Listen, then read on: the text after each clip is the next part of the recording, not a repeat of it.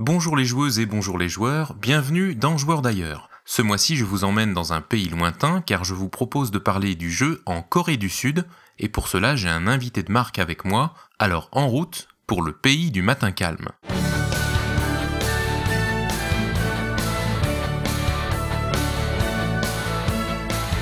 Joueurs d'ailleurs.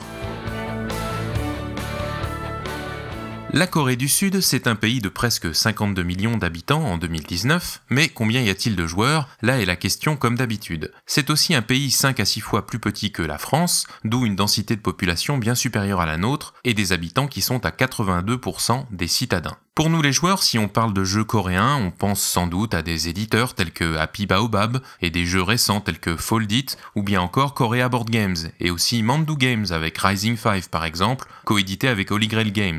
Et c'est justement le fondateur de Mandu Games, Kevin Kim, que je vous propose d'entendre dans cette chronique pour en apprendre un peu plus sur nos cousins joueurs de Corée du Sud et sur le marché du jeu dans ce pays. J'ai eu le plaisir de rencontrer Kevin au cœur du pavillon coréen du récent salon de Essen. Je vous retrouve juste après cette cette petite interview. Bonjour les joueuses et bonjour les joueurs, nous sommes en octobre 2019, je suis au salon de Essen et je suis en compagnie de Kevin Kim de chez Mandu Games. Alors Kevin, euh, bonjour, merci de nous accorder un peu de ton temps. Euh, tout d'abord pour ceux qui ne te connaissent pas, est-ce que tu peux te présenter en quelques mots et nous dire euh, ce que tu fais dans le, dans le milieu ludique? Hello, bonjour, je m'appelle Kevin Kim, Bonjour, je suis Kevin Kim de chez l'éditeur coréen Mandu Games.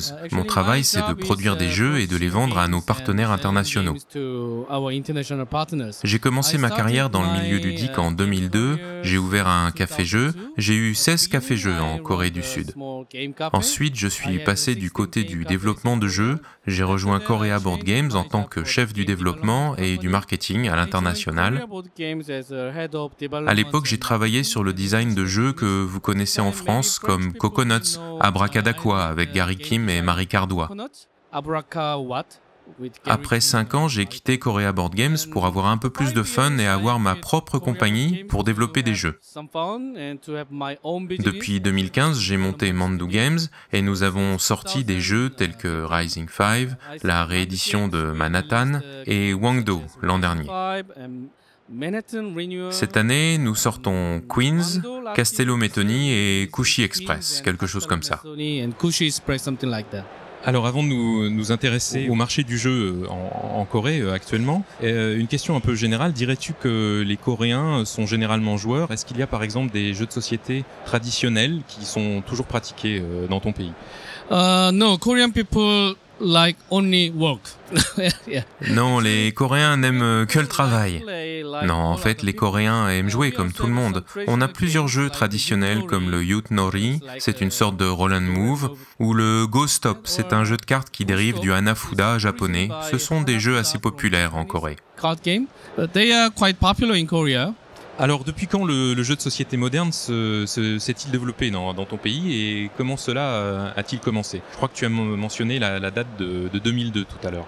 Uh, before 2002, there was a short board game period in 80s, 1980s. Uh, Avant 2002, il y a eu une courte période pour les jeux de société dans les années 80. À l'époque, la Corée était encore un pays en développement après la guerre de Corée.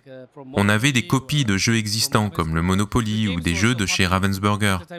Ces jeux étaient très populaires quand j'étais à l'école primaire et au collège, mais à la fin des années 90, StarCraft est apparu. Et tu sais, la Corée est un des pays les plus développés en ce qui concerne Internet. Et tout le monde s'est mis aux jeux en ligne. Aujourd'hui, tout le monde joue aux jeux sur mobile, aux jeux vidéo. Et l'industrie du jeu de société a disparu pendant un temps. Autour de 2002, les cafés-jeux sont apparus. Les étudiants des universités se sont mis à jouer. De nouveaux éditeurs de jeux sont nés, des distributeurs aussi. C'était il y a 18 ans, les étudiants d'alors sont devenus des parents, les jeux sont maintenant un hobby pour les familles ou pour les adultes. Comme je l'ai dit, le jeu vidéo est vraiment très présent en Corée. Mais le jeu de société est un secteur en croissance, je pense d'à peu près 15% par an. Est-ce qu'il y a, euh, est-ce qu'il y a un type de jeu, un type de jeu de société dont le, dont le public euh, coréen est particulièrement, euh, est particulièrement adepte? Uh, it's not easy question because uh, C'est pas une question facile. Au début de l'ère des jeux de société, il y a une dizaine d'années, les jeux de dextérité comme Jenga, SOS Wistiti ou encore des jeux comme Haligali étaient très populaires. Mais aujourd'hui, on embrasse un spectre plus large.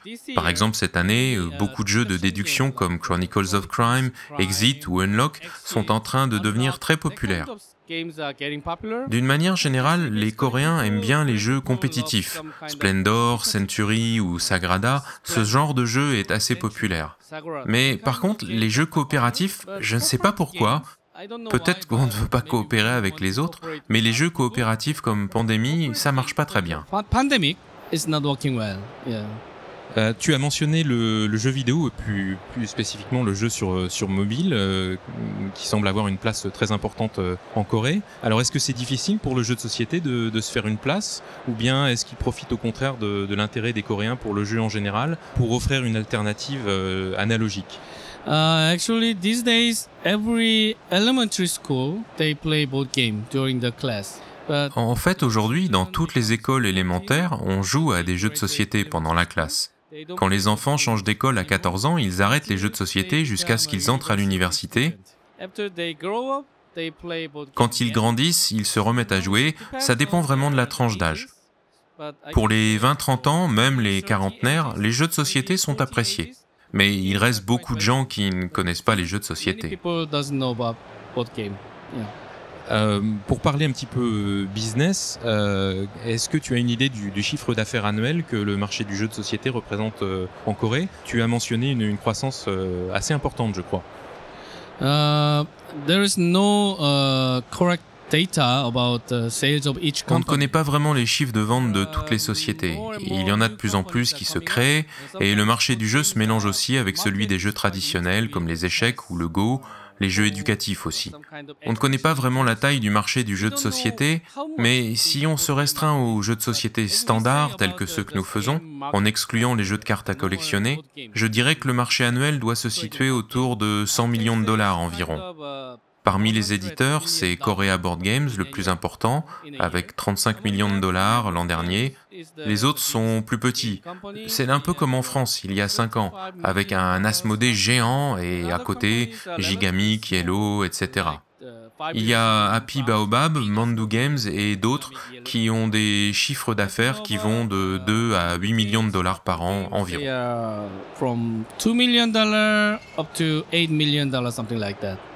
Alors nous sommes euh, à Essen et euh, tu parlais des, éditeurs et distributeurs coréens. Il y a justement un pavillon de la Corée qui rassemble euh, bah, les éditeurs les plus importants. quelle est la place de Mandu Games dans ce, dans ce paysage? Et au passage, pourquoi est-ce que tu as fondé ta propre maison d'édition après avoir travaillé chez Korea Board Games? Mandu Games is a very small company in terms of annual sales, in terms of the number of the employees. We are just uh, six people inside the company. But uh, Mandu Games est une toute petite société en termes de chiffre d'affaires et de nombre d'employés. Nous sommes seulement six personnes. Mais nous sommes assez représentatifs en Corée. Nous sommes l'éditeur qui exporte le plus de ses titres vers le marché international, plus que Korea Board Games ou Happy Baobab. Comme je le disais, j'étais en charge du développement des jeux et de l'international chez Korea Board Games et chez Happy Baobab aussi. Mais avec les équipes qui grossissaient, euh, je commençais à m'occuper plus de management, de chiffres, toujours de chiffres, de négociations salariales. Alors je suis parti parce que je voulais pouvoir de nouveau apprécier la phase de développement des jeux, des nouveaux projets. C'est pour ça que je suis parti de chez Korea Board Games.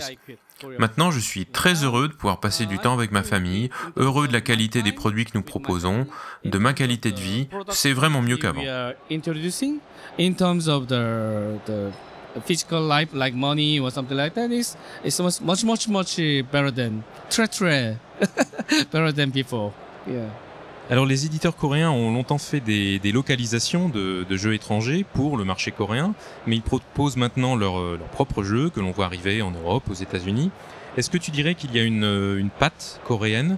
Qu'est-ce qui distingue les jeux coréens du, reste? Uh, difficult to say. Uh, shortly, oh, first of all, Hmm, c'est assez difficile à dire. D'abord, je dois dire que je suis très fier de la culture coréenne. Il y a des choses très exotiques et fantastiques dans la culture de l'Asie et de la Corée. Mais la Corée a été reconstruite après la période impérialiste japonaise et après la guerre avec la Corée du Nord. On est un des pays parmi les plus riches du monde et qui s'est développé en une cinquantaine d'années. Tout s'est développé tellement vite, mais les choses anciennes ont pratiquement toutes disparu. Les palais, les vieux bâtiments, on ne les trouve plus maintenant à cause de la guerre. Alors, c'est pas facile de trouver quelque chose de spécial, de typiquement coréen. Si on regarde les jeux japonais ou encore taïwanais, ils ont quelque chose de spécial dans leur culture. Si on pense au Japon, on pense à du rose, du rouge, des samouraïs, des ninjas, des choses qui ont un impact fort, des couleurs éclatantes. Si on pense à la Chine, ce sont des choses gigantesques, des dragons, des choses comme ça. Euh, Si on pense à la Corée, il n'y a rien qui vienne spontanément. Euh, Peut-être euh, BTS, la, la K-pop, Gangnam Style. C'est le problème. Mais si on met des choses qui viennent de l'héritage coréen dans nos jeux, les Occidentaux ne l'identifient pas. Le game design coréen est plus global en termes de style de jeu et de thème. C'est à la fois bien et mal, mais on continue d'essayer de trouver quelque chose de différent des autres cultures pour mettre dans nos jeux. Alors ma dernière question est un peu plus euh, personnelle. Est-ce que tu pourrais choisir un jeu et nous raconter une anecdote qui s'est euh, déroulée pendant que tu jouais à, à ce jeu? Before I start my business, Avant de fonder ma propre société, j'étudiais la vision artificielle à l'université. Je développais des yeux robotiques, pour ainsi dire. Un jour, un ami apporte deux jeux chez moi. Il y avait un Scrabble et puis Carcassonne. Je n'avais joué qu'à des copies de jeux existants à l'école primaire et de jouer à ces deux jeux, 20 ans plus tard, ça a vraiment été un choc pour moi. J'étais fou de ces jeux, je les adorais. Du coup, j'ai arrêté la vision artificielle, cette programmation qui m'ennuyait, et je me suis mis à jouer à plein de jeux différents. Bonanza, Scotland Yard, Puerto Rico, ce genre de jeux. C'est pour ça que je me suis lancé dans l'édition de jeux. Ce sont deux jeux que j'apprécie toujours, ce sont un peu les jeux de ma vie, Scrabble et, et Carcassonne. Usually enjoying the- them, Scrabble and Carcassonne. Eh bien merci beaucoup, euh, euh, merci beaucoup Kevin. On a, je pense, beaucoup appris euh, sur toi, sur la, sur, le, sur la Corée. Et puis euh, bon salon et peut-être à une prochaine fois.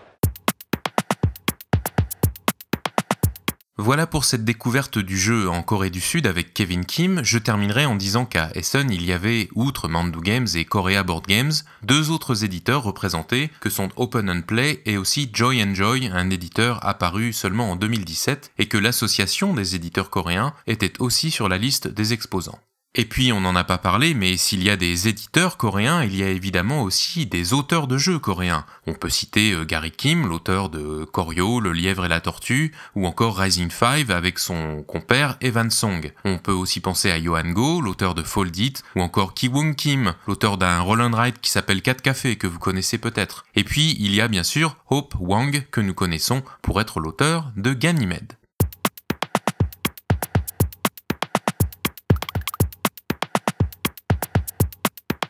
Pas de mot du jour pour cette fois parce que mon coréen est malheureusement inexistant, mais je laisse à Kevin Kim le dernier mot et c'est lui qui va vous apprendre à dire jouez bien dans sa langue natale, alors écoutez bien. 즐겜. Quant à moi, je vous retrouve évidemment le mois prochain pour continuer à en apprendre plus sur les joueurs d'ailleurs. D'ici là, restez ouverts sur le monde ludique et surtout, jouez bien.